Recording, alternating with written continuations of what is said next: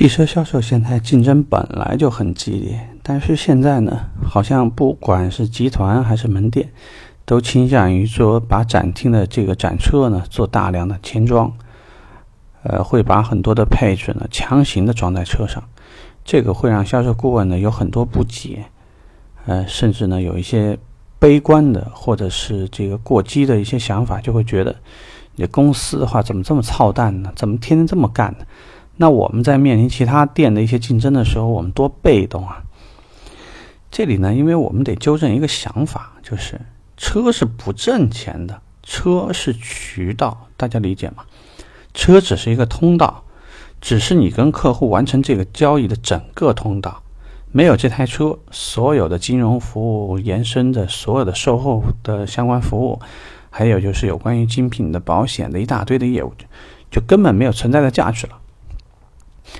那么，为什么展出要做前装呢？前装第一，有时候呢，是因为集团对某一个精品拥有一个很特别的优势，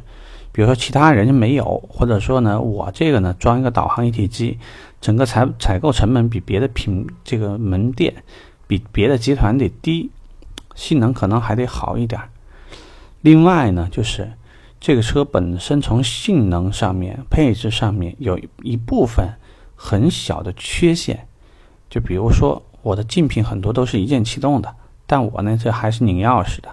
所以呢把它改成一键启动，也许呢能够对客户好像对这个车的配置的敏感能够缓解掉。第三呢，这如果有些车呢过度的强调一些舒适性，或者说本身是个操控型的车，但是低配呢因为成本控制吧，把它改的比较小啊，可能十五寸的轮毂。如果当然你把它改到十六、十七，可能看上去要好看很多。那有些门店呢，如果说当地车管所对这个管控不是很严，那么也会进行轮毂的改装。这个再小一点的话呢，车身拉花啊，包括呢有的时候呢会为这个车加一些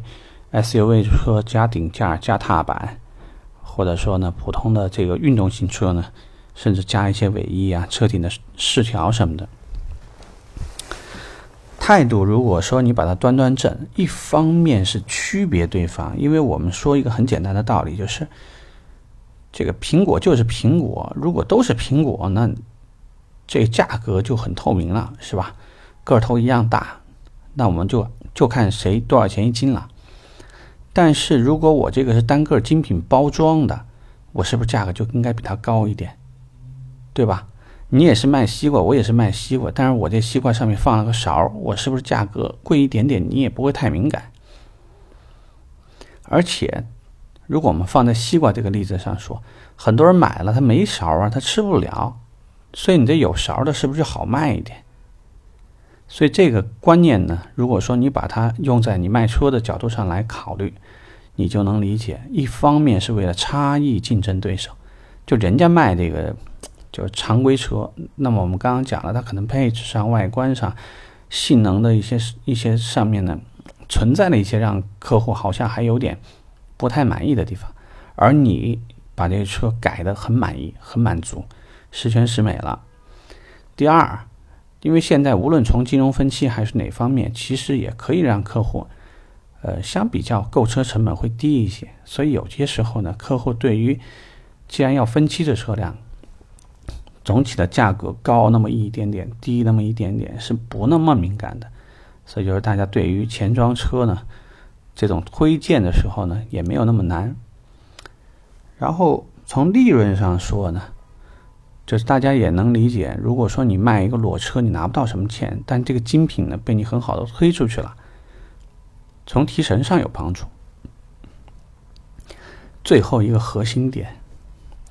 宁让精品不让现金，因为精品是有利润的。如果说我给客户说啊，这个车的话，假设啊啊前装了一套膜，我说啊这套膜两千八，那行吧，实在不行我给你值两千吧，好吧？但这套膜值不值两千呢？那你知道了，它应该不值两千块钱，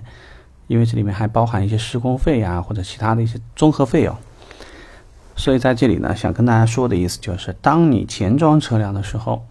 你整个溢价呢是按照新车价格加精品的报价，然后来往下谈。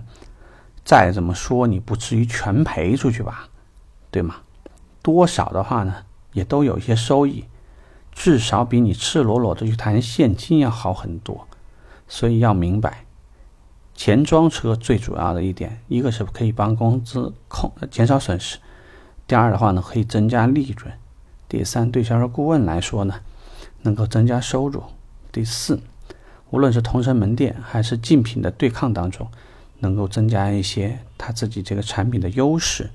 能够使我们这个车呢，应该更好卖。如果你的想就是整个，呃，在这件事情当中的理念啊，比较积极正向的话，我想你对这个事儿呢就容易理解，而且也会做得很好啦。OK，拜拜。